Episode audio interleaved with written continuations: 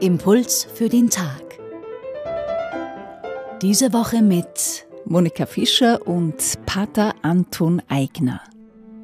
Der Sinn des Lebens besteht nicht darin, dass ein Mensch aufgrund seines großen Vermögens im Überfluss lebt. Das sagt Jesus im heutigen Tagesevangelium und es ist eine Botschaft, die in unserer Konsumgesellschaft ganz aktuell ist. Wir tun uns so schwer, uns von der Maxime weiter, höher, schneller, mehr, mehr, mehr zu lösen. Vielleicht könnte es uns helfen, uns anzuschauen, was denn der Sinn des Lebens für Jesus bedeutet. Pater Anton Eigner, was sagt uns Jesus dazu? Der reiche Mann im Evangelium hat Glück bei der Ernte. Nun überlegt er, wie er Vorsorge treffen kann, um später seinen Wohlstand auch genießen zu können. Doch der Mann stirbt überraschend schnell und seine wohlüberlegten Pläne gehen ins Leere. Auffallend an der Geschichte ist, dass der Mann ausschließlich ein Selbstgespräch führt. Dieser Mensch kennt nur sich selbst. Er bietet ein Bild absoluter Ich-Bezogenheit.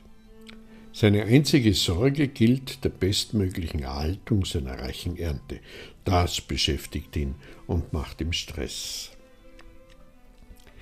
Jesus warnt an mehreren Stellen im Evangelium vor dem Reichtum, als wäre es schlimm, reich zu sein.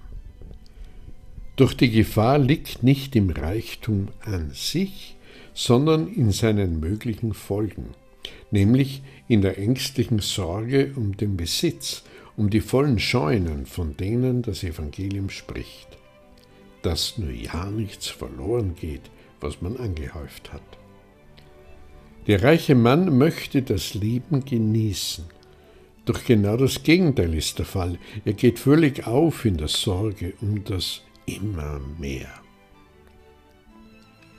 Von diesem ständigen Kreisen um sich selbst möchte Jesus uns befreien, indem er sagt, Seht die Blumen in ihrer Schönheit und die Vögel am Himmel in ihrer Freiheit.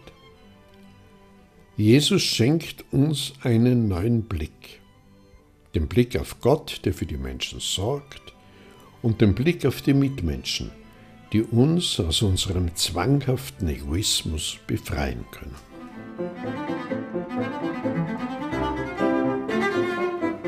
Pater Anton Eigner ist Jesuit und arbeitet im Kardinal Könighaus in Wien.